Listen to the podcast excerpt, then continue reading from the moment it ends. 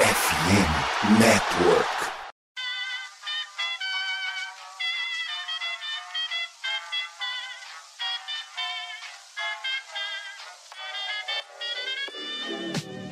Mais uma rebatida forte. E ela tá fora daqui! Uau! E ela deu! É home run! Aquele abraço!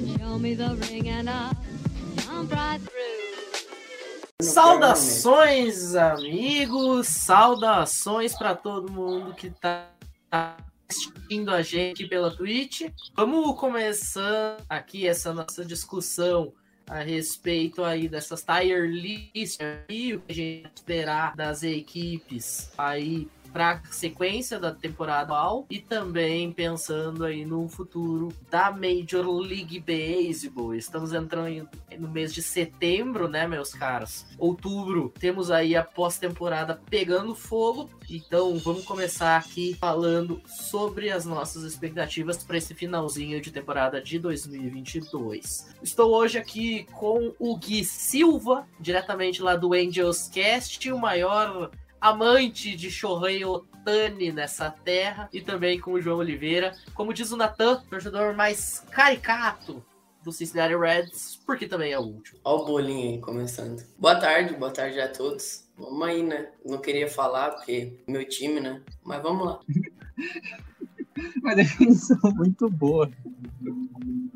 Boa, boa tarde a todos que estão assistindo. Mais uma vez o Brasil está aqui junto de vocês para falar de beisebol. É, fazer ranquear os times nesse restante final mês de temporada regular e agora que o beisebol começa a funilar e ficar ainda mais divertido. Muito bem, vamos abrindo aqui com um time que ficou durante muito tempo como o de melhor campanha em toda a Major League Baseball. Vamos começar com o Yankees, então, meus caros. O que, que a gente pode esperar aí do New York Yankees para a sequência dessa temporada de 2022? O time que praticamente já garantiu o título da sua divisão e que está em busca aí do 28º título de Série Mundial. É um time muito sufocante. Acho que o Yankees tá muito aonde tá, porque é um time que ataca muito. É top 3 da MLB. Se você for a ver alguns números, pode ser até o melhor ataque ali junto com os Dodgers. Então, o Yankees tá onde tá por causa disso. Eu não sou muito ligado a números de defesa, mas é o melhor fielding. É um time que tá com todo aquele hype do Aaron Judge. Eu eu, humildemente, não sei o João, colocaria o Yankees no mais, a gente já ia começar com o pé na porta, no topo, assim. Colocaria logo numa World Series. Por mais que tenha suas deficiências. Eu acho que se a rotação manter a regularidade, o Yankees vai chegar muito longe. É, eu acompanho o relator que o Yankees é o time com, tirando o Dodgers, o melhor ataque da Major League Baseball né, esse ano. Não tem muito o que discutir sobre o Yankees. Já provou que é um time que é muito competitivo teve suas osciladas, mas todos os times não chamados Los Angeles Dodgers têm, e o que é normal para uma temporada de 162 jogos. Então é muito justo colocar o Yankees como World Series contender sério. Para mim, é o voto do campeão esse ano. Concordo. Na minha opinião, o Yankees é sim um World Series team e, sinceramente, eu acho que ganha. Vamos dar segmento aqui. Vamos continuar aí na Liga Americana Vamos falar um pouquinho sobre o Seattle Mariners, um time que ninguém, absolutamente ninguém, esperava que na virada de agosto para setembro estaria brigando fortemente pelos playoffs. O Julio Rodrigues jogando demais. E aí, senhores? O que, a gente pode esperar desse Seattle Mariners entrando no penúltimo mês da temporada regular? Não é um time brilhante se você for buscar top 5 estatísticas, mas é tá em top 10 em todas as estatísticas. O Mariners é a definição do time de wild card. Para você estar tá no wild card, você tem que estar tá ali sempre em todas as facetas. E o Mariners é, é isso, o Mariners é top 10 em caminhadas, o Mariners é top 10 em average, o Mariners é top 10 se você for buscar alguns números de rotação. Também ali tá no top 12 para bullpen. Se você for buscar no Fangraph, tem números bons. Acho que se o Rob Ray jogar o que ele sabe, é isso. O Kirby, o novato que subiu agora, é muito qualificado. Oscila, mas acho que todo novato oscila. E ainda tem o Castilho, que sempre tá garantindo coisas brilhantes pro Mariners, porque quando o Castilho ele joga, é diferente. O Mariners consegue vitórias importantes. Colocaria até o Mariners um patamar um pouquinho acima do que o Wildcard, mas isso já tá bastante justo. Um time que consegue recuperar de estar em último lugar na divisão com dois meses de temporada e ser top 10 da liga, indiscutivelmente, é um time que tem grande força. Esse time tem bastante potência, é muito perigoso. A gente viu que ele acabou de quase varrer o Cleveland Guardians que também é outro time que não se pode subestimar. Tem uma rotação que está se consolidando, um bullpen sólido, é um time que consegue ir longe se as coisas se encaixarem, como foi o Braves no ano passado. Tem um pouco de Atlanta Braves nesse Seattle Mariners. Então eu, eu colocaria ele como um competidor muito sério para os playoffs, até um patamar acima. Mas eu acompanho o relator que o Wildcard é justo. Eu, particularmente, teria colocado como um time que pode surpreender, mas colocar no patamar de World Card de Wildcard, perdão, não é um grande problema. Enquanto isso, o Doug tá aqui dizendo que se não colocar o White Sox como um time que vai surpreender, ele vai denunciar a live. Então tá aí, eu dei a deixa para não precisar denunciar, viu? Bom, vamos dar segmento aqui então. Ainda dentro da Liga Americana, a gente vai de um extremo ao outro dos Estados Unidos, saímos lá do norte barra oeste, lá do alto. Fala, Gui. Eu ia falar pra, pra ir o Miami pra dar uma alternada, ficar nacional. Você ia falar alguma coisa? Americana. Vamos pra Miami, então. Diretamente do extremo noroeste americano, de Seattle, vamos pro extremo sudeste. Miami Marlins, diretamente pra Flórida. E aí, senhores, o que a gente pode esperar de um time que tem dois arremessadores dentre os melhores de toda a Major League Baseball? Um cara que é favoritaço a ser Young, mas o ataque é mais feio do que bater na bola. É, a gente não, não pode esperar nada esse ano, porque o ano do Marlins já acabou. É um time que pensa só no ano que vem. E muito provavelmente, talvez o que vai conseguir com uma troca com Sandy Alcântara e Pablo Lopes. Os dois grandes arremessadores, tem um time que é bastante jovem, então o Jesse Tilson Jr. já é um dos melhores segundas bases da liga, mas o ano acabou. É pensar nos rapazes que estão no Farm System, subir eles, desenvolver, porque o ano acabou. O Marlins, quando se falava no início da temporada, era a free agency pro Marlins subir de nível. E não foi. Trouxe o Avisail, trouxe o Jorge Soler, mas, como o Vitão disse, o Marlins só engana. Então, eu não sei se eles vão trocar o Alcântara, mas acho que o Lopes teve muitos burburinhos para ser trocado. Mas o Marlins ele pode trabalhar, não tem nada perdido, pelo contrário, é o início de tentar competir. Mostrou em pequenos recordes da temporada que podia, mas no patamar geral é ano que vem. Tem o Euri Pérez, que é um dos melhores prospectos da liga no momento, arremessador, muito bom. Mas para mim, pensa no ano que vem. É o time do ano que vem, isso se não perder suas principais peças. Enquanto isso, o Vitão lá do Birdland tá dizendo aqui que o Marley só engana, tá virando o time da eterna promessa. E é bem por aí, tá? Vamos continuar na Flórida, então? Tampa Bay Rays, o time do nosso queridíssimo Guilherme Mitre, um time que tem uma aparição em World Series recente, mas que ainda assim tá capengando, mesmo né, lidando com muitas lesões. O que a gente pode esperar do que sobrou fisicamente falando desse time de Tampa Bay? Cara, o Tampa Bay é regular, é um time que a gente brinca que tem pacto. Os caras transformaram o Drew Rasmussen em arremessador. O Pinho pode até falar melhor. O cara quase meteu um perfect game. E tem ainda o McClanahan, que briga por Cy Young. Então sempre se mantém muito forte. É o top 10 em pitching, se você for buscar números tanto bullpen, tanto rotação. E é isso, tem esses pilares. O Ryan Arburg voltou, tá para voltar. Acho que ele vai fazer um, um, uma recuperação ali nas minors e vai voltar. Então é mais uma peça para um pitching que se mostra sólido, diferente dos anos anteriores. Não tem os mesmos números dos anos anteriores, mas o McLaren e o Rasmussen fazem muita diferença. Sofre muito com lesões no lineup, mas acho que consegue sim. É mais sólido até que o Blue Jays na sua divisão. É o time que todo mundo quer fugir quando chega no- nos playoffs, que é um time encardido de, de jogar. E esse ano, tudo que dava pra dar errado pro Tampa Bay Rays deu errado. Por exemplo, o Orioles ficou bom. Você pode lembrar que ano passado, um quinto das vitórias do Tampa Bay Rays foi em cima do, Orio- do Orioles, aquela campanha de, cinco vitórias. E o, o time pode surpreender. É um time que, se as coisas se ajeitarem, consegue chegar longe. É um time que é difícil de, de vencer que todo mundo precisa suar. Então, Tampa Bay Rays sempre não pode surpreender. A gente só não coloca em World Series por causa que nesse ano tá muito. Os times muito bons estão muito bons. Eu vou dar meu voto aqui. O Rays, na minha opinião, é um time que depois que chega nos playoffs pode surpreender e vou concordar com vocês aí nessa tire. Sofreu muito com lesão. É igual eu, eu disse anteriormente. O Vander Franco era pra ser o cara aí. O Arius Arena, por exemplo, sofreu também. Voltou jogando muito bem. Mas pode surpreender. O Rays é nunca menosprezar.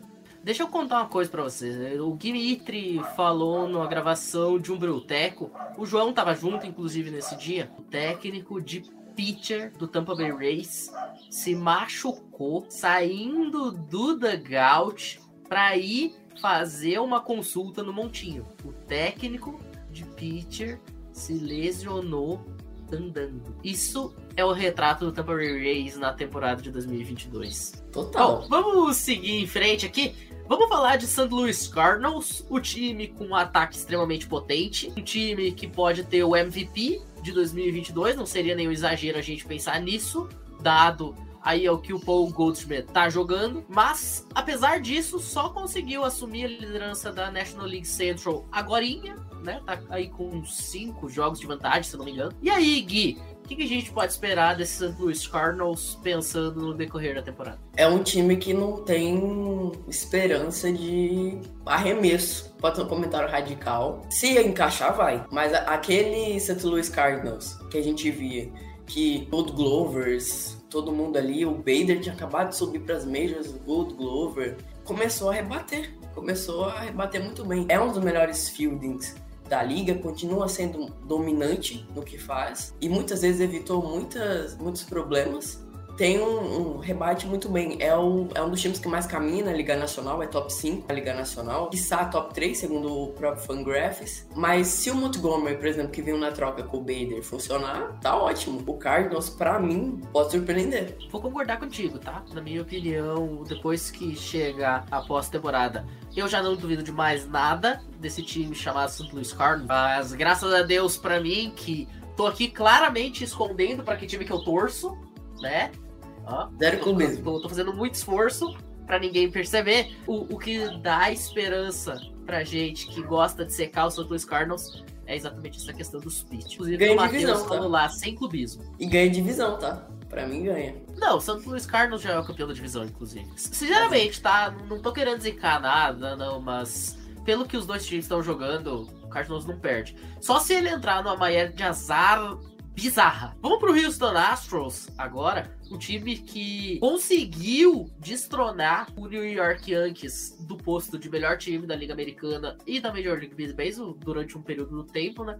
Antes do Dodgers tirar o próprio Houston. Mas e aí, Gui? Esse time de Houston pode voltar ao World Series depois de ter figurado nela na última edição e perder da Atlanta Braves? É um núcleo muito forte. Tem o Verlander, que tá voando. O Vintage Verlander. Trouxe o Mancini. Eu não entendo o Justin Baker. Inclusive, dá um recado pro Justin Baker. O Mancini tem que ser sempre titular, tá? Não existe disputa ele e o Gurriel. Nessa temporada é Mancini. Inclusive, um abraço pro Vitão, que deve doer até hoje. O Mancini indo pro Astros. Mas o Astros perdeu o Verlander por lesão. O Vitão lembrou a gente mas é um núcleo muito bom. É top 3 na liga de bullpen, levou jogadores do All-Star Game, o próprio Rafael Monteiro estava bem. É um time que ainda rebate muito. Na liga nacional é também top 5 de ataque, então sempre dá trabalho e é aquilo. O Astro sempre tem bagagem de playoffs. É um time que chega nos playoffs é embaçado. O próprio inimigo do Houston Astros essa temporada, ele tem um nome aí, né? Nome e sobrenome, ele se chama Justin Baker. Para mim, pode ser um grande empecilho e perder o Verlander por lesão é um gigante empecilho. Para mim, cara, é uma linha muito tênue, né? Entre pode surpreender, sonha com white card. Eu deixaria no pode surpreender. Acho que ganha divisão. É o Astros. O Astros e o Tampa Bay Rays são times que mesmo quando estão parecendo que de, dessa vez não vai, eles vão, eles dão um jeito. Então, Exatamente meu ponto, tá? O Houston Astros é um time que sempre dá algum jeito de conseguir chegar. Então não dá pra duvidar desse Houston Astros em absolutamente nenhuma hipótese. Vamos deixar um boa tarde aqui pro Luca, que deixou boa tarde pra gente. Uh, e também o, o Vitão falou que já superou a perda do Tremossi. É aquele superou assim, vai pra show de sertanejo, bebe todas, canta, sofre, mas diz que já superou, né? A gente entende. Inclusive, ele tá falando aqui que desde 2017 o Astros chega na ALCS praticamente todos os anos, né? Ou todos os anos. Muito bom ponto. É o time que tá sempre ali brigando pela vaguinha na World Series. Às vezes consegue, às vezes não consegue, mas tá ali. João, quer fazer algum comentário sobre o Houston Astros? Sim, é World Series. Um time que tem o melhor pitching, o melhor bullpen e um dos melhores ataques da liga.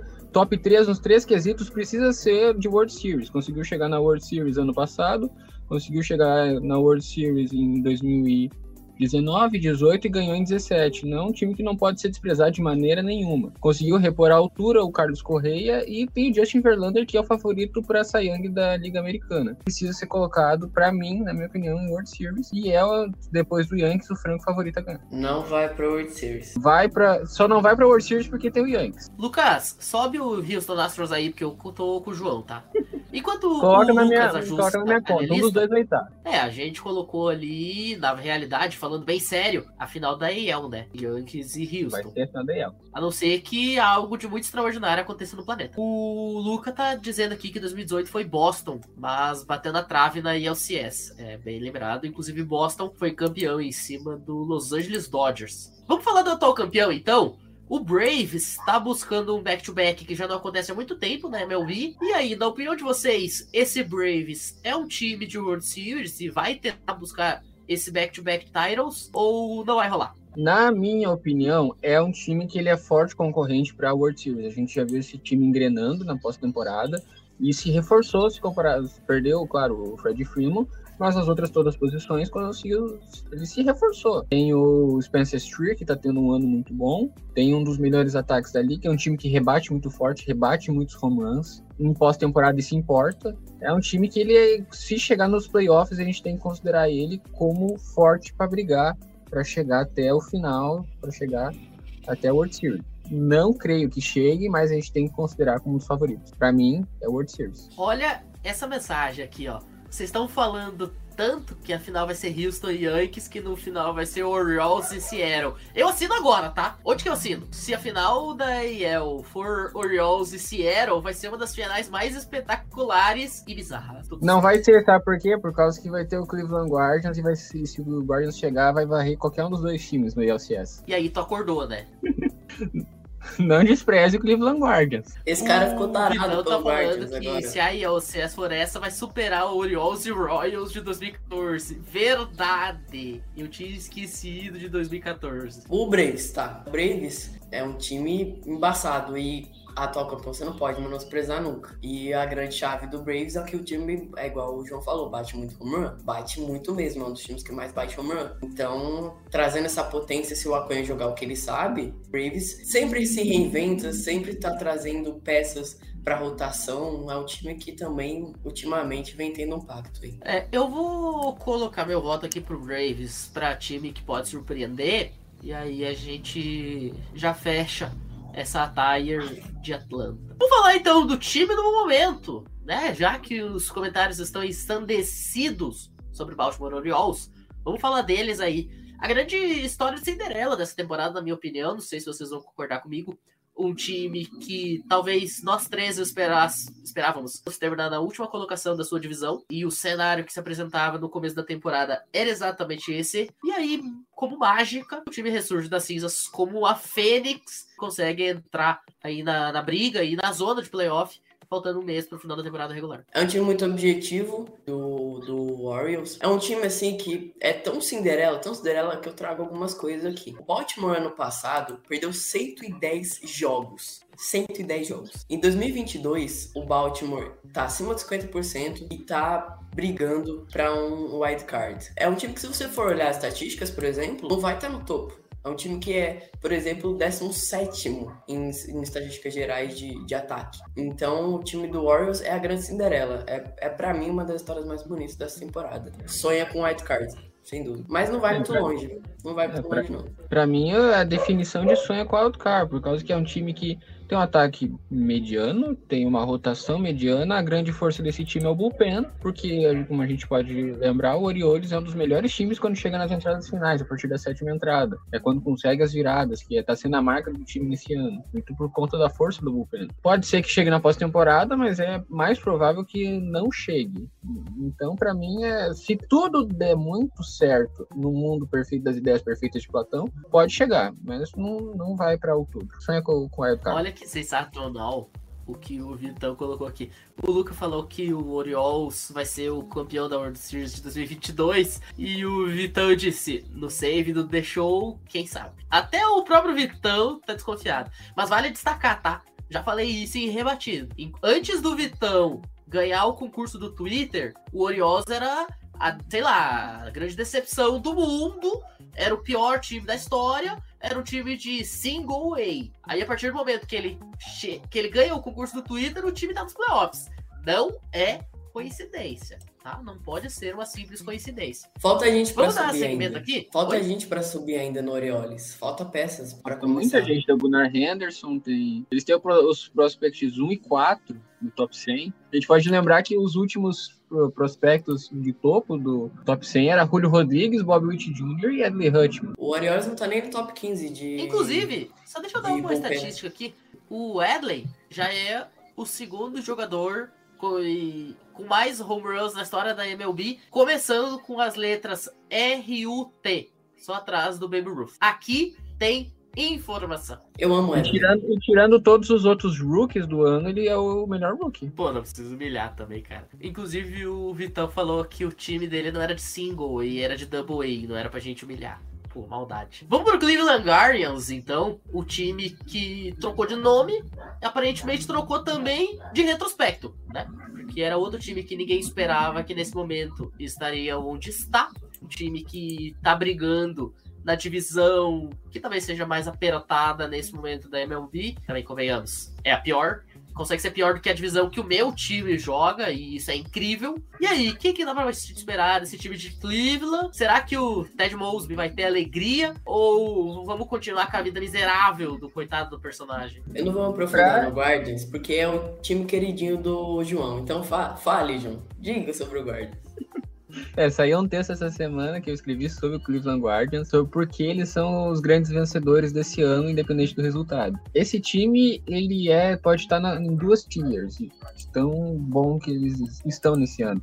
É, sonha, sonha com Wildcard, não, porque eles são líderes da divisão, então pode surpreender. A gente não pode colocar um time que é campeão da divisão como sonha com o Wildcard. Mas esse time é muito montado para o ano que vem. Mas por enquanto é um time que tem um bullpen bom, tem um ataque que sofre pouco strikeout, sofre poucas eliminações. Se você sofre poucas eliminações, logo o jogo dura mais. Se o jogo durando mais, tem mais chance de ganhar. E tem uma rotação muito boa com o Tristan McKenzie, o Shane Bieber e o Cal Quantrill. A rotação importa principalmente na pós-temporada. Então, por isso, para mim, é um time que pode surpreender se ele encaixar bem na pós-temporada.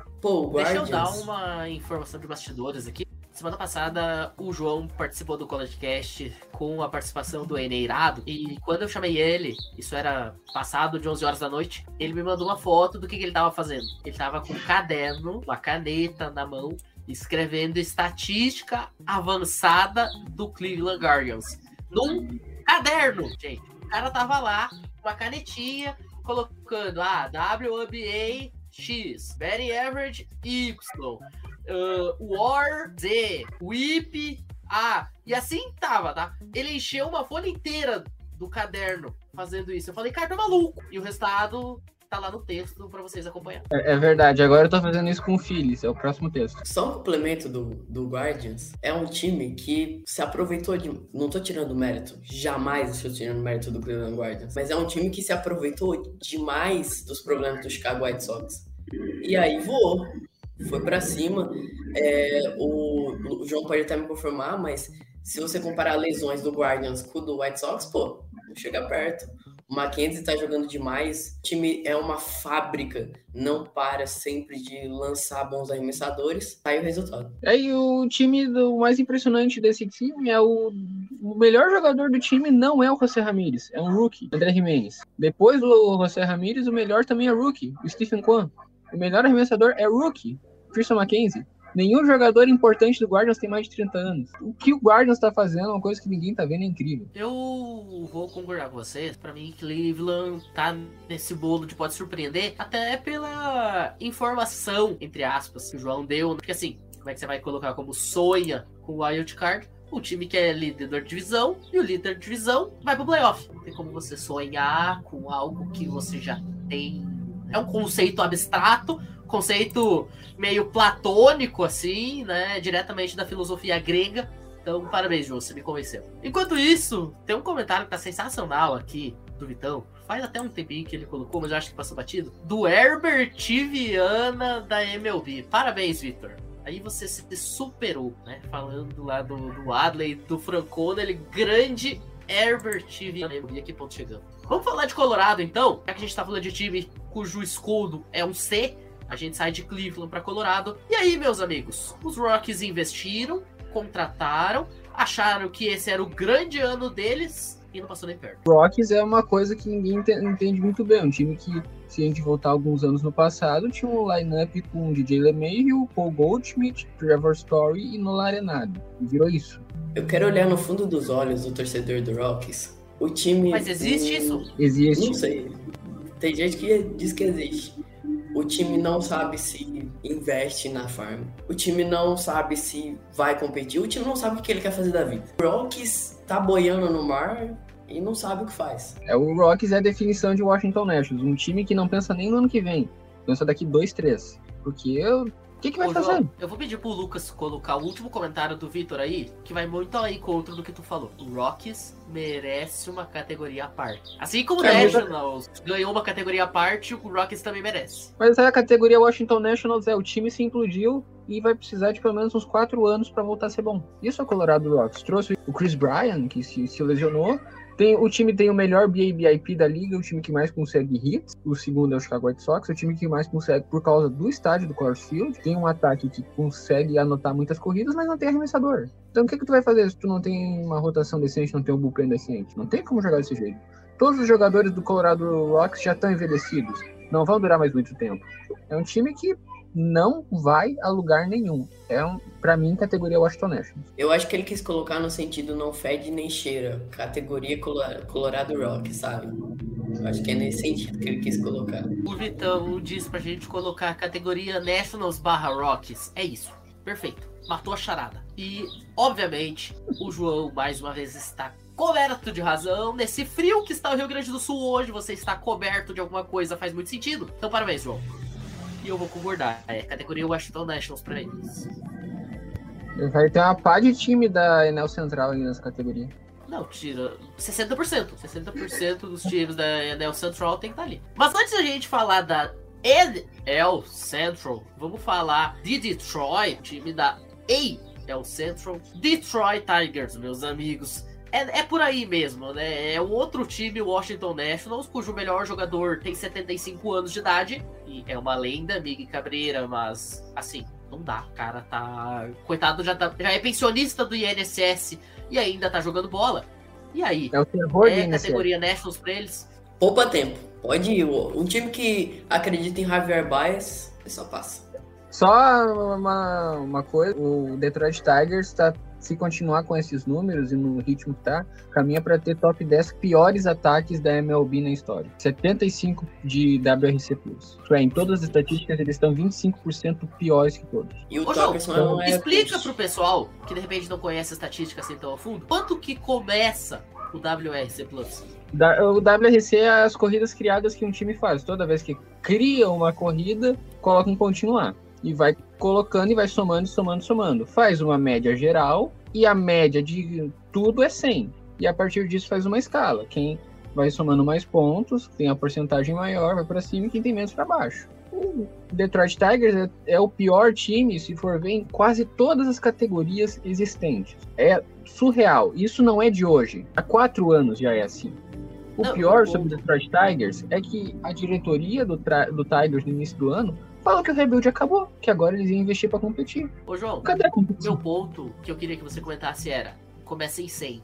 Os caras estão com 75. Começa em Eles 100. perderam 25% já abaixo da média da liga. É bizarro, isso é bizarro. O Vitão tá falando lá que o Torkelson teve uma estreia pra esquecer, que os investimentos dos Tigers não deram o efeito, com exceção do Andrew Sheffin. E vamos ver quem que vai assumir a, a alta cúpula lá em Detroit. É, E o time que, comentário? que acredita em Javi Baez e Eduardo Rodrigues não, não surpreende. Vamos continuar nessa linha de times terríveis. E acho que o Lucas já pode até colocar o Kansas City ali nessa linha de Washington, porque eu duvido que vocês vão colocar outra coisa aqui. Kansas City Royals, senhores. O Royals é o típico time que também tá numa linha bem, bem Tigers, assim, sabe? Eu não sei se eu colocaria nessa posição, mas é o famoso poupa-tempo, sabe? É um time que tem, tem boost, tá? Tem bu- vários boosts no, no time. O Pérez já tá desde a tempo de Noé aí. Salvador Pérez ele foi novato no mesmo ano que o Johnny Bench foi. Assim, outra estatística foi interessante. O Kansas City Royals tem que trocar o nome para o Bob Witt Jr. Futebol Regatas, que é a única coisa de, que tem de bom né, nesse time. É, poupa tempo, não tem nada de interessante. no- Tem o Melendez. Tem o MJ Melendez, o catcher. Ele é interessante, mas não colocaria na prateleira, por exemplo, Ah, o não, Jr. MJ Belandez ele vai ser top 10 catchers da liga em que? 6, 7 anos? É, tem, o- é, o- ele é bom, mas ele é bom destoando dos outros do time. Até agora eu não, não vi muita coisa interessante no MJ Belandez. Ó, tem um comentário do Vitão aqui falando que o Milanese virou outfielder. Tem mais essa ainda pra considerar. Chegou no meu ponto alto aqui, né? O time que vai ser campeão de tudo. Só que não. Milwaukee Brewers, senhores. O que, que a gente pode falar do meu time além de que decepção? Eu vou tomar gimo, meu desprezo aos burros, todas as frases usadas aí na campanha do rebaixamento do Grêmio por parte do Farid Germano Filho podem ser aplicadas ao Milwaukee nesse ano. É incrível, é bizarro. Parabéns, David Stearns e Companhia Limitada. O, o Brewers que é um time muito esquisito, por causa que ano passado teve um ataque horrível, modorrento. Parecia que tinha que dar fígado pro jogador para criar um pouco mais de força. Esse ano o ataque do Brewers é bom. O problema é que a rotação não tá mais das melhores da história, foi ano passado. O Brewers ainda tem chance de chegar no wild card, por isso eu coloco ele como sonha com o wild card. Se tiver um alinhamento cósmico, Padres flopar de uma maneira jamais vista, igual ano passado, pode ser que chegue, mas realisticamente não.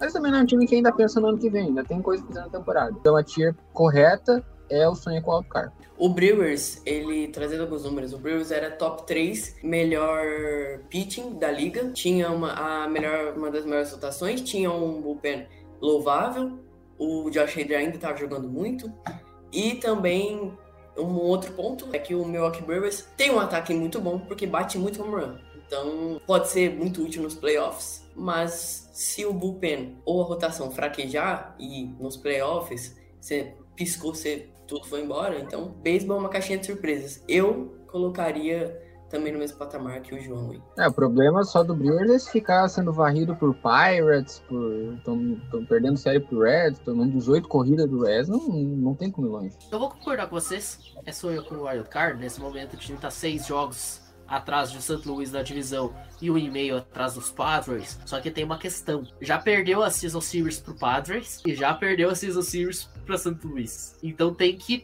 passar esses dois. Não adianta igualar.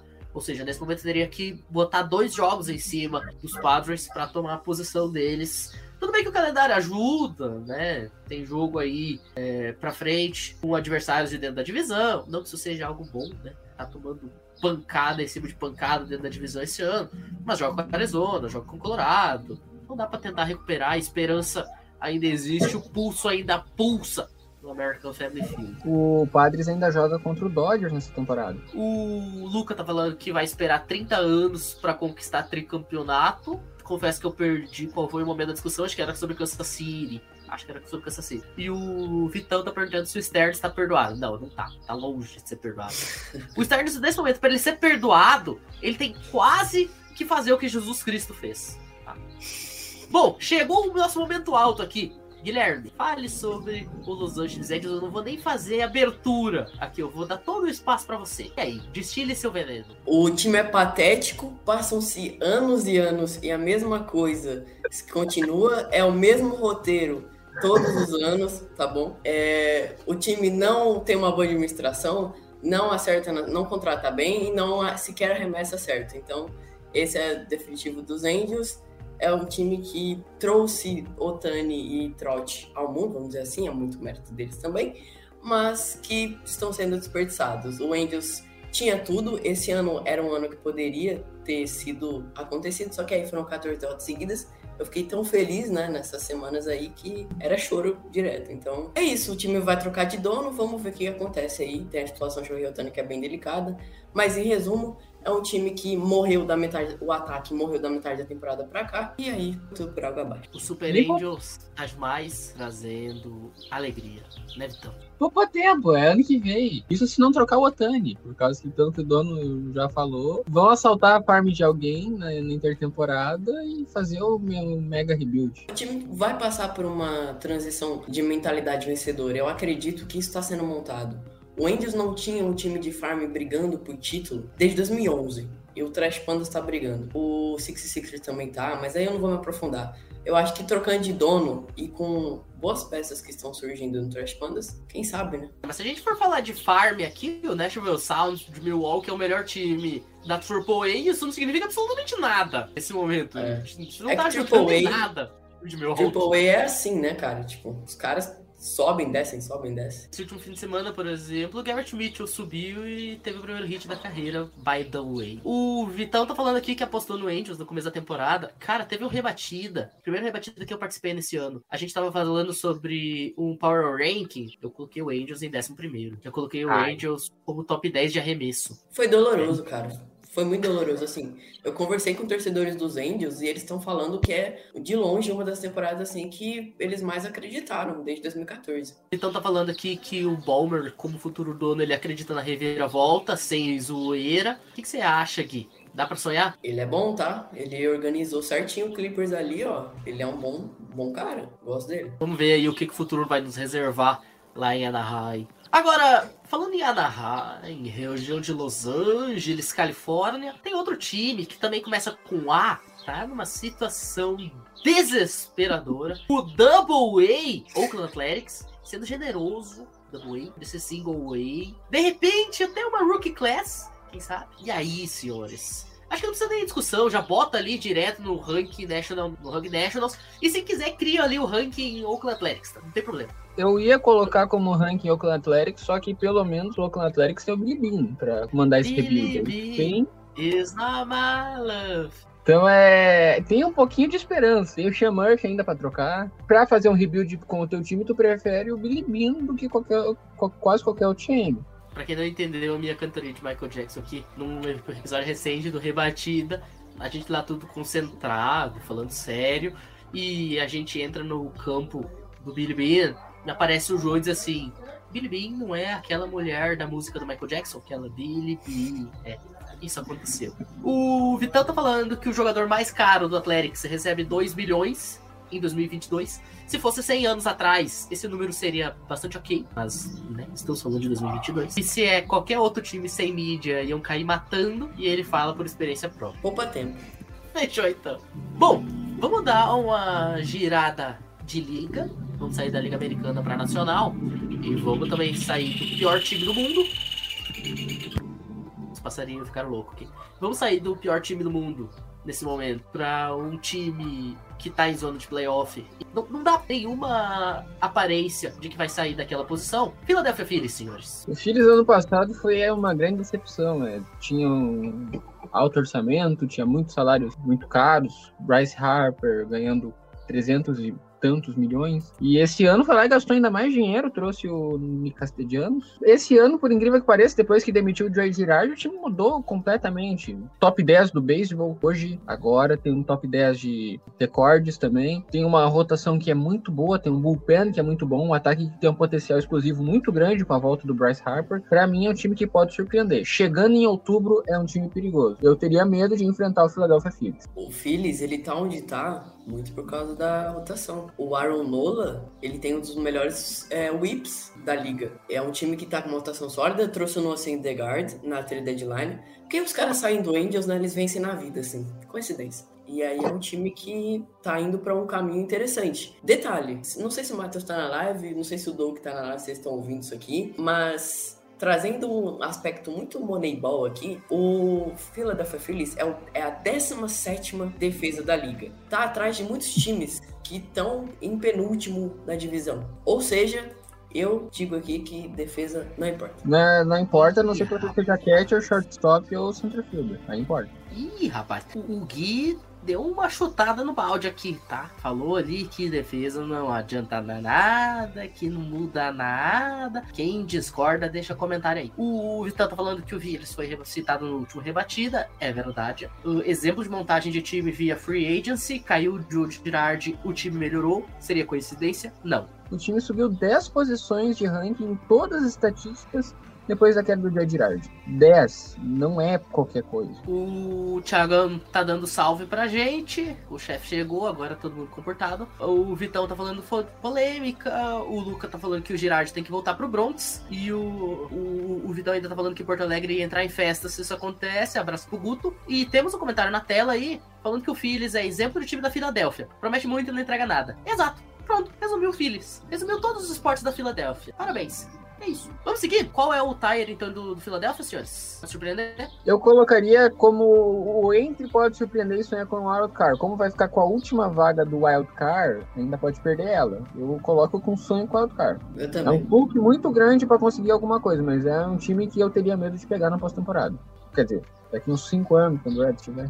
Eu ia dizer, que pós-temporada aqui, João. Que pós-temporada. Aliás, é bem provável que nós três ficamos de fora da pós-temporada esse ano, né? Que momento. Bom, falando em ficar fora de pós-temporada, próximo time aqui tá 950 jogos atrás do líder da divisão, Pittsburgh Pirates, senhores. Na minha opinião, já vou deixar aqui, pensa no ano que vem. Alguém discorda? Eu colocaria até na categoria Washington Nationals, porque esse time não tem muito como melhorar no curto prazo. Vai subir alguns prospectos, mas não é suficiente para mudar toda a cultura perdedora que a gerência do Pittsburgh Pirates colocou lá. Mas é, não tem mais nada pra fazer esse ano a não ser tancar para conseguir uma pick alta de draft. Poupa tempo, tem um núcleo que pode dar certo, Henry Davis aí, o Neil Cruz subiu, mas vai agora atrás talvez de uma peça para rotação. O Neil Cruz, ele vai ser uma das caras da liga, igual o Vitão tá falando aí. Ele é muito bom, ele e defensivamente, inclusive, ele é muito bom. O negócio dele agora é só começar a acertar swing, né? Ele bate forte, é bater na bola. Fechamos então na categoria Washington Nationals. Eu até acho que Pittsburgh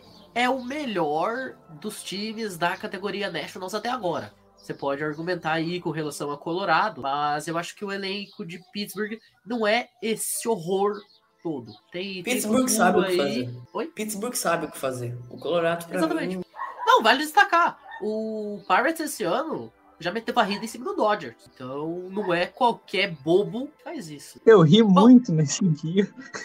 Você lembra da gente gravando rebatida, repercutindo isso? Foi sensacional. San Diego, meus caros. Gastou o que tinha e o que não tinha de saldo bancário na trade deadline. O Josh Hader chegou lá e esqueceu como é que arremessa. Nunca mais ele conseguiu jogar uma bola dentro da zona. Tá com ERA de 20 e pouco. O que a gente pode esperar desse time de San Diego? Assim como nos outros anos, depende do ataque. Tem o John o Soto, que é incrível. Tem o Machado, que é dos melhores terceira base da liga, e tem um time muito ajeitadinho ao redor. O Musgrove tá jogando muito bem, mereceu o contrato que ele ganhou. Tá firme ainda na, na luta pelo Wild Card. É um time que, pra mim, como tá numa briga muito forte com o Milwaukee Brewers, sonha com o Wild Card. Eu não confio nesse time pra pós-temporada. O Padres, ele tem claros problemas de rotação. Se a gente for puxar, ele é top 12 piores números gerais de, de rotação. Isso é um número, assim, muito alarmante para um time que quer jogar playoffs. Então, eu acho que é um time que pode até chegar lá, mas, mas morre na praia. Vai depender muito do ataque. Tô com vocês. Acho que chega, mas não passa da primeira rodada. Bom, pra alegria do Tássio, chegou o momento de falar do Texas Rangers. E aí, o que, a gente pode analisar lá do que acontece em Arlington? Arlington, que, assim como a Filadélfia, é uma terra de times com muito hype, pouca entrega, que não vai a lugar nenhum. Alô, Dallas Cowboys. E aí, meus senhores? Texas. Texas. Texas tem Jack Leiter tem Kumar Rocker para jogar. Fato. É um time que pensa no ano que vem. Esse ano não deu, esse ano tá na frente do Angels, inclusive. Jogou melhor que os Angels depois da metade da temporada. Até chegou a correr muito por fora pelo wild card, mas acabou perdendo muito numa narrativa de que ainda faltam peças. E o Marco Semen e o Corey Seager até esquentarem também, foi complicado. Eu acompanho o redator só ver o que, que o Texas vai fazer agora nessa free agent. É um time que, na minha opinião, concorre forte a entregar toda a farm para ter o Shohei Otani. Texas, pra mim, é um time que pensa no ano que vem. Acho até que é possível catar uma vaguinha ali, mas não vai muito além disso, não. Apesar de que, como o Vitor colocou agora nos comentários, o Raid está com ótimos nomes de arremessadores da farm. É bem verdade. E aí? Onde a gente bota o Texas, então? É, ano que vem. Ano É um que time vem. com certeza ano que vem vai estar melhor. Vai trazer algum grande nome da free agents. Perfeito. Chegou a hora das meias vermelhas. Vamos direto e sem escalas pro Fenway Park. Boston Red Sox. E aí? Sofreu com o que a gente já esperava, a rotação. Era uma tragédia premeditada e ainda mais sem o Sale, né? Porque se tivesse Sale ainda, o Boston até poderia correr bem por fora, na minha opinião. Mas aí o Sale dá um azar danado, né? Porque ele tá muito azarado. E é um time que até na trade deadline eu não entendi o que eles tentaram fazer, se alguém puder me explicar. Realmente, assim, sendo bem sincero. E é um time que, pra mim, esse, pensa no ano que vem. Começa um planejamento aí. O Jerry Duran tem que apanhar de cinta, porque o que ele fez, o que, é, o, que o outfielder foi, é, Arroio também, são caras assim que são âncoras nesse time do Red Sox. E com o Bogarts indo embora, a story passa bastante. Eu acho que o Bogarts vai embora. Eu acompanho o redator, eu acho que um time que tem Tommy Fan como lead-off não almeja grande coisa. O time conseguiu se implodir, tem, vai ter que dar grandes contratos nessa free agency, ou se desmantela completamente começa um rebuild, ou vai ter que pagar e ter um time muito pesado que não vai brigar por muita coisa. Esse é o futuro do Red Sox. Mas para esse ano acabou. Cara, o comentário do Vitão é a coisa mais certa do planeta. Boston implodiu. É isso, não tem nem o que tirar nem o que colocar nesse comentário. Perfeito. E tá chamando o Guto de visionário. Já que a gente falou aqui do time do Tássio, vamos pro, pro time de um outro cara muito importante aqui pra gente. Natanzinho, pra onde vai o Giants? É o assunto deste momento. Olha esse comentário, cara. Qual o maior. E aí? O que a gente fala no momento desse? O do J-Rod, eu, eu acho que é um bastão mais qualificado. O que, que a gente fala no momento desse? Pa- passa pro, do, pro Giants, passa pro Giants. É, não tem muito o que falar, falar do, do Giants. É, começou a se complicar, não teve força para buscar. O que foi ano passado foi uma coisa tão extraordinária, uma aliação cósmica o que aconteceu para esse time ter 107 vitórias ano passado. E tá aí, nada do que, que surpreenda. Surpreendente é alguém ter acreditado nesse Giants.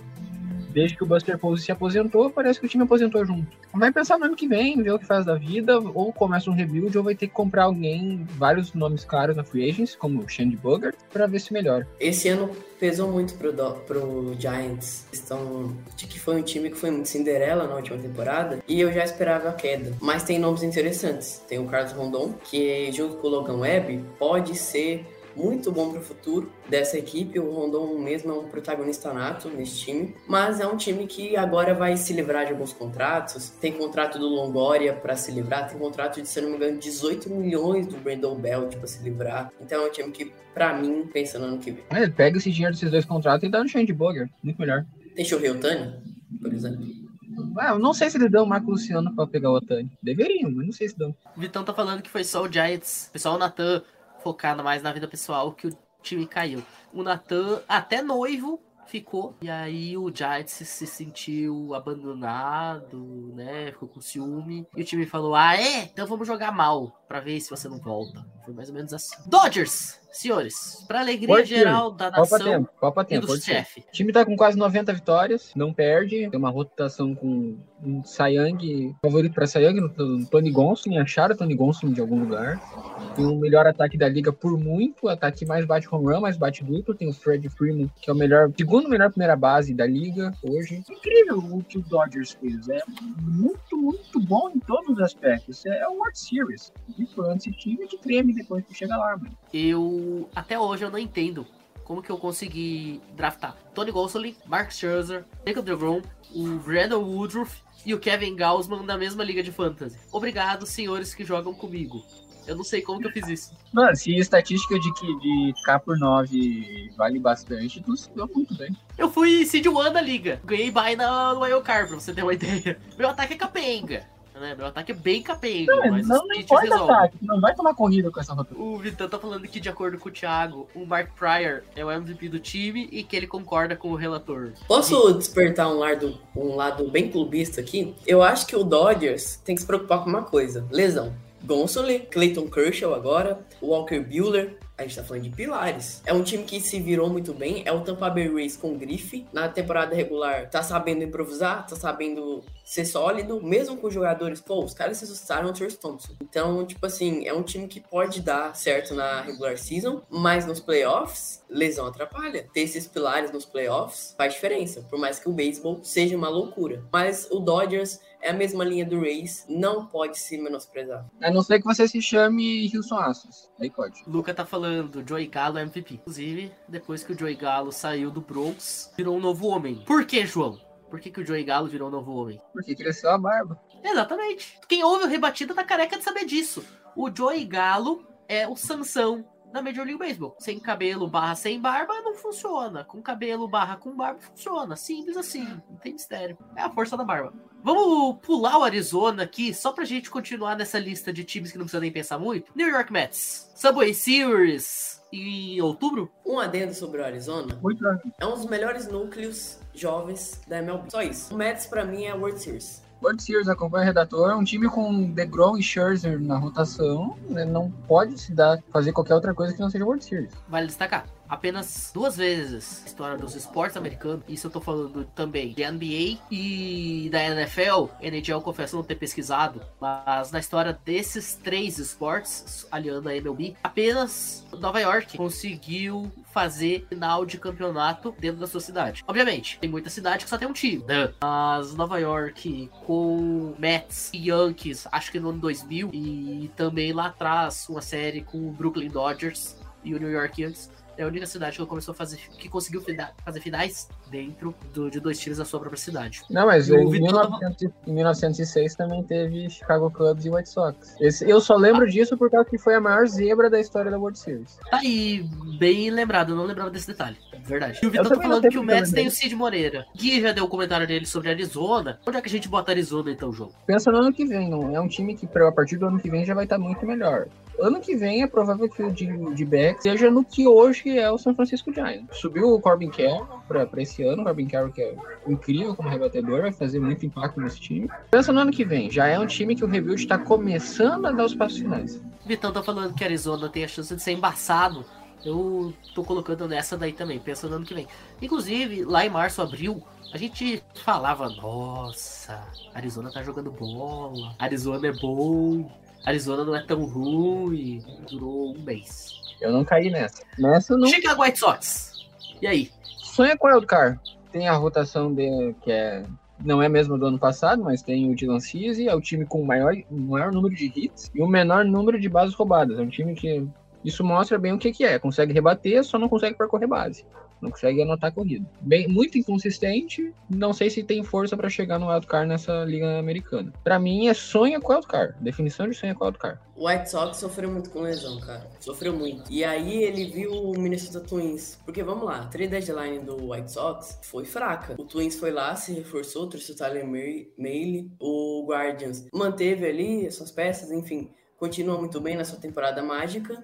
O time do White Sox sofreu. O Dallas, Keuchel, foi horrível, atrapalhou mais do que ajudou. Acabou que o Giolito e Lancelin, né, não, não foi o que a gente esperava. É complicado, né, quando você tem esses problemas com dois caras que você esperava ser o pilar. O seu principal arremessador é o Dylan Cis, que é um jovem que estourou, tá jogando muito bem. Mas, no mais, é isso. O Luiz Robert não consegue ter uma constância de jogos para jogar.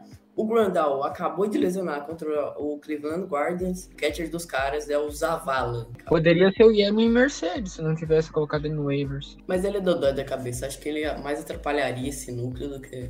O Vitão falou ali, White Sox é um exemplo de time medíocre, fã do ponto 500.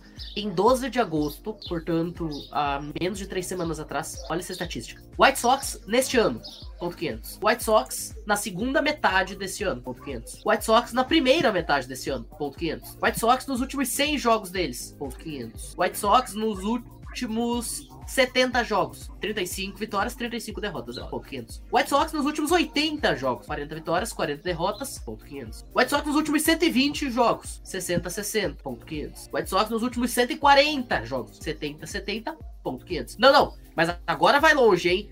White Sox desde 1978. Ponto 500. É isso. Não tem mais nada pra falar. Isso aqui é a estatística mais maluca que eu já vi na minha vida. Quem tem toque amou essa estatística. Sim, sim. O Lance Eu, sinceramente, colocaria cinco. o White Sox como pensa no ano que vem. O Lance Lynn ele tem 5 de Harry, cara. 5. Gui, temos um voto pra pensa no ano que vem e outro pra sonha com a Elcar decida. Pensa no ano que vem. Perfeito. Vamos continuar ali naquela região. A gente sai de Chicago, vai pra Minneapolis, Minnesota Twins. É um time que rebate muito bem, só que a rota não tem muito arremesso. Tem o Joey Ryan que deu uma explodida, mas já deu uma regredida média. Como tá nesse momento brigando pela divisão, dois jogos atrás do Guardians, eu colocaria como sonha com o Wildcard. Mas é, como não é garantido que vai, nem que vai vencer a divisão. Nesse momento não tá vencendo. Mas sonha em chegar na pós-temporada. Se chegar na pós-temporada, não vai surpreender, vai cair. Não é um time que tem casca para isso, por isso é sonha com o Wildcard. Lucas, já coloca lá porque eu concordo com o que o João falou. Ainda nessa região de Chicago, Illinois, Detroit, Milwaukee, vamos pro Chicago Cubs. E aí, João? O que a gente pode considerar dos meus amiguinhos do Sul? É, os ursinhos carinhosos pode colocar na categoria Washington National. Não tem muito o que falar. Categoria Washington Nationals pra eles. E de alguma forma o time conseguiu perder deles mais do que ganhou na temporada. Tomou 10 a 9 na Season Series. Ó. Parabéns. Não é todo mundo que consegue. Não é todo mundo que consegue. O Washington Nationals é óbvio que vai pra categoria Washington Nationals, não vamos abrir nem discussão. E enquanto isso a Lilian tá falando. Enquanto isso, a Lilia tá falando que é um absurdo colocar o, o Chicago Cubs nessa posição. O Vitão tá falando que é pra respeitar mais o Cubs. E o Lucas É, tá falando que o Contreras e respeita. é o free agent. É, quando o Cubs começar a se respeitar mais, a gente respeita eles. Boa, boa. Vamos pular o Reds, deixar o melhor pro último, né? Vamos pra Toronto. Vamos colocar Toronto como pode surpreender. É, um time que tem um do- dos melhores ataques da liga. Curiosamente, é o time com o maior número de hard hits da liga. É, tem um ataque que do 1 ao 9 todos é, os jogadores, tirando o, o Lourdes Gurriel, todos batem muito bem na bola, em potência e na parte gordinha do bastão. Isso é importante. Pode parecer que não, mas é muito importante. Pra mim é um time que pode surpreender. Só não tá liderando a divisão porque o Yankees foi incrível em julho e junho. É, não tem muito o que Tem que falar. bater em qual parte do bastão, João? A parte mais gordinha. O Barrel. Ah, tá. Beleza. Entendi. Só pro pessoal saber. Enquanto isso, a Lilian tá falando que vai bloquear todo mundo do Rebatida porque a gente falou mal do time dela. E o Luca tá falando que Toronto e Cleveland, por enquanto, no Wild Card da Liga Americana. Seria bem bacana, tá? Seria um baita jogo. Aliás, jogo não. Esse ano virou três, né? Eu tenho que tirar isso da minha cabeça que é jogo único. Gui, Toronto Blue Jays. Ah, isso eu tava ansioso pra falar. Queria dizer aqui que não é feliz dia dos pais, mas paternidade aí grande do Los Angeles Angels sobre o Toronto Blue Jays. É o grande pai do Blue Jays. Mas o Blue Jays é um time que, enquanto tiver essa equipe de pitching, vai tomar vaída pro Angels. Porque, trazendo alguns números aqui, tá? E aí o ataque também não colabora. Na série foram três jogos. O time do Blue Jays tomou dois shootouts, um back-to-back shootout. E o ataque não ajuda. O bullpen, pra mim, Vamos é deixar um fraco. detalhe. Você tomou back-to-back shootouts. Shootouts, Angels. Back-to-back shootouts, Angels. Com que o melhor arremessador do seu time é um MVP pelo que faz com o bastão, não com a bola na mão. Porque vamos considerar, o Shohei Otani não seria MVP se fosse só pitcher. Por mais que a gente ame o Shohei Otani de paixão, ele não seria. Ele é MVP por aquilo que ele combina o- as atuações de montinho dele com as atuações de bastão. Eu Esse digo- é o time que Toronto tomou shootout. Seguido Eu digo- em dois jogos. Eu digo que o Otani, ele é um rebatedor que arremessa, mas ele é muito bom arremessando também. Mas é isso, cara. Um- Enquanto o time tiver essa rotação, eu nem pego tanto no pé da rotação. Eu acho que o Berrios foi um erro do Blue Jays. Eu acho que isso aí já é sem engenheiro de obra pronta. Mas o pen do Blue Jays é pique bullpen do Angels. E vai sofrer, vai sofrer. Se sofre agora na regular season com essa equipe de, de arremesso, os playoffs, tem problema. Só um detalhe. O Luca tá falando que o Angels não vencia seis jogos e Toronto tomou varrida em casa, cara. Foi. O É, Angels tomou back to back to back derrota em série. Você tem uma ideia. Impressionante. Ô, ô, Pinho, se o Toronto Blue. Jays fosse um filme, se o Toronto Blue Jays fosse um filme, qual seria? Um filme. Não precisa pensar muito. Eu vou, eu, vou- eu vou falar, ó, eu vou, eu vou dar um exemplo.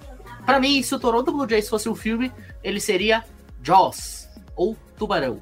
Aí você vai dizer, mas por que raios Tubarão? Porque o filme Tubarão, lá nos anos 80, todo ano tinha uma sequência e a sequência era sempre igual ao anterior.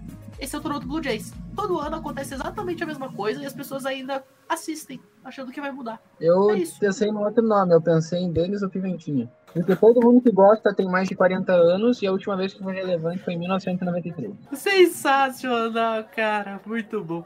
Pessoal que tá assistindo, deixem aí seus, suas considerações. Qual filme seria o Toronto Blue Jays? Enquanto isso, você falou antes aí que o White Sox é o time que faz a alegria do pessoal que tem toque. Olha que sensacional. A gente vai conseguir fazer uma escadinha, porque o Reds é Tire Washington Nationals. Então, cada uma da lista vai ter exatamente um time a menos do que a anterior. Cara, isso não foi combinado, tá? Eu juro que isso não foi combinado, mas ficou maravilhoso. Parabéns aos envolvidos. Eu não tenho que considerar sobre o Reds, acabou o ano. Trocou tudo que dava pra trocar, só tem dois jogadores naquele time, um tá rebatendo na Mendonça Line e o outro tá lesionado. Joivoto tá aposentando, não tem... Todos os arremessadores da rotação ou são rookie ou são do bullpen, que subiram. Ioiô sobe do S da, da Triple A. Os times de farm do Reds, tri- Triple A, Double A, High A, Low A, Rookie League, todos eles são o último colocado na sua divisão, sem exceção, todos eles. Arizona Complex League, o time de vocês lidera. Porque eu tô acompanhando Milwaukee e os dois estão negativos. E o líder é o Reds. Arizona Complex League. Agora tá alguma coisa porque chegou o jogador do céu. Antes dessa de Arizona, em todas foi o último colocado. E tem Só não boost, consegue né? ser o último colocado na MLB porque tem um tal de Pittsburgh Pirates. Tem uns boosts no Reds, tipo o, Lodo, o Lodolo. Nossa, aquele cara é horrível, cara. É, ele só tem mais de 10 strikeouts na entrada e é- seria o melhor jogador do Angels na temporada. Pra mim, ele, ele é horrível. Pra mim, não vai dar certo. Ih, rapaz, fica de farpas aqui, ó. Polêmica. Continuem. É assim que a audiência gosta. É, os, Bom, os gente. três melhores jogadores da rotação do, do Red são rookies, o Ashcraft, o Lodolo e o Hunter Green. Daqui três anos Que a gente momento. vê se o time vai pra algum lugar, vai ser melhor se o dono trocar logo o meu time. Você não quer trocar de dono, que nem o Gui tá fazendo, não? Eu adoraria, cara. Eu, eu, tem aquele meme do, do Michael Jordan, eu oro por tempos como esse. Mas é, essas coisas não acontecem comigo. Coitado do João, o nosso torcedor caricato favorito. Bom, gente, já mandaram mensagem aqui, porque é pra gente terminar. Então, considerações finais de cada um aqui. Já agradecendo demais ao pessoal que teve coragem de ficar ouvindo a gente aqui falar por mais de uma hora. E aí, senhores, muito obrigado, primeiramente, por ter me. Bom, por ter me convidado, não porque eu me autoconvidei, né? Mas obrigado por ter aceitado eu me autoconvidar. Ah, que com certeza contribuiu muito mais pra, pra live. É sempre um prazer estar aqui com vocês. Mesma coisa, cara. Sempre é um prazer estar aí. E falar de Angels é meio ruim, mas falar do resto da liga é legal. Então, é isso Eu vou aí. pedir pro Lucas fechar essa edição com o comentário do Luca ali, ó. O Jerry odeia o nome Marte. Por quê? Porque trocou o Ketel pro D-backs e o Noelvi pro Reds. Baita consideração. Dito isso, time, Seattle Reds. dito isso, a gente se despede, agradecendo mais uma vez todo mundo que esteve aqui assistindo a gente. Até a próxima. Para todo mundo que ouviu a gente até aqui e assistiu a gente até aqui, fica o nosso muito obrigado e até a próxima. Valeu!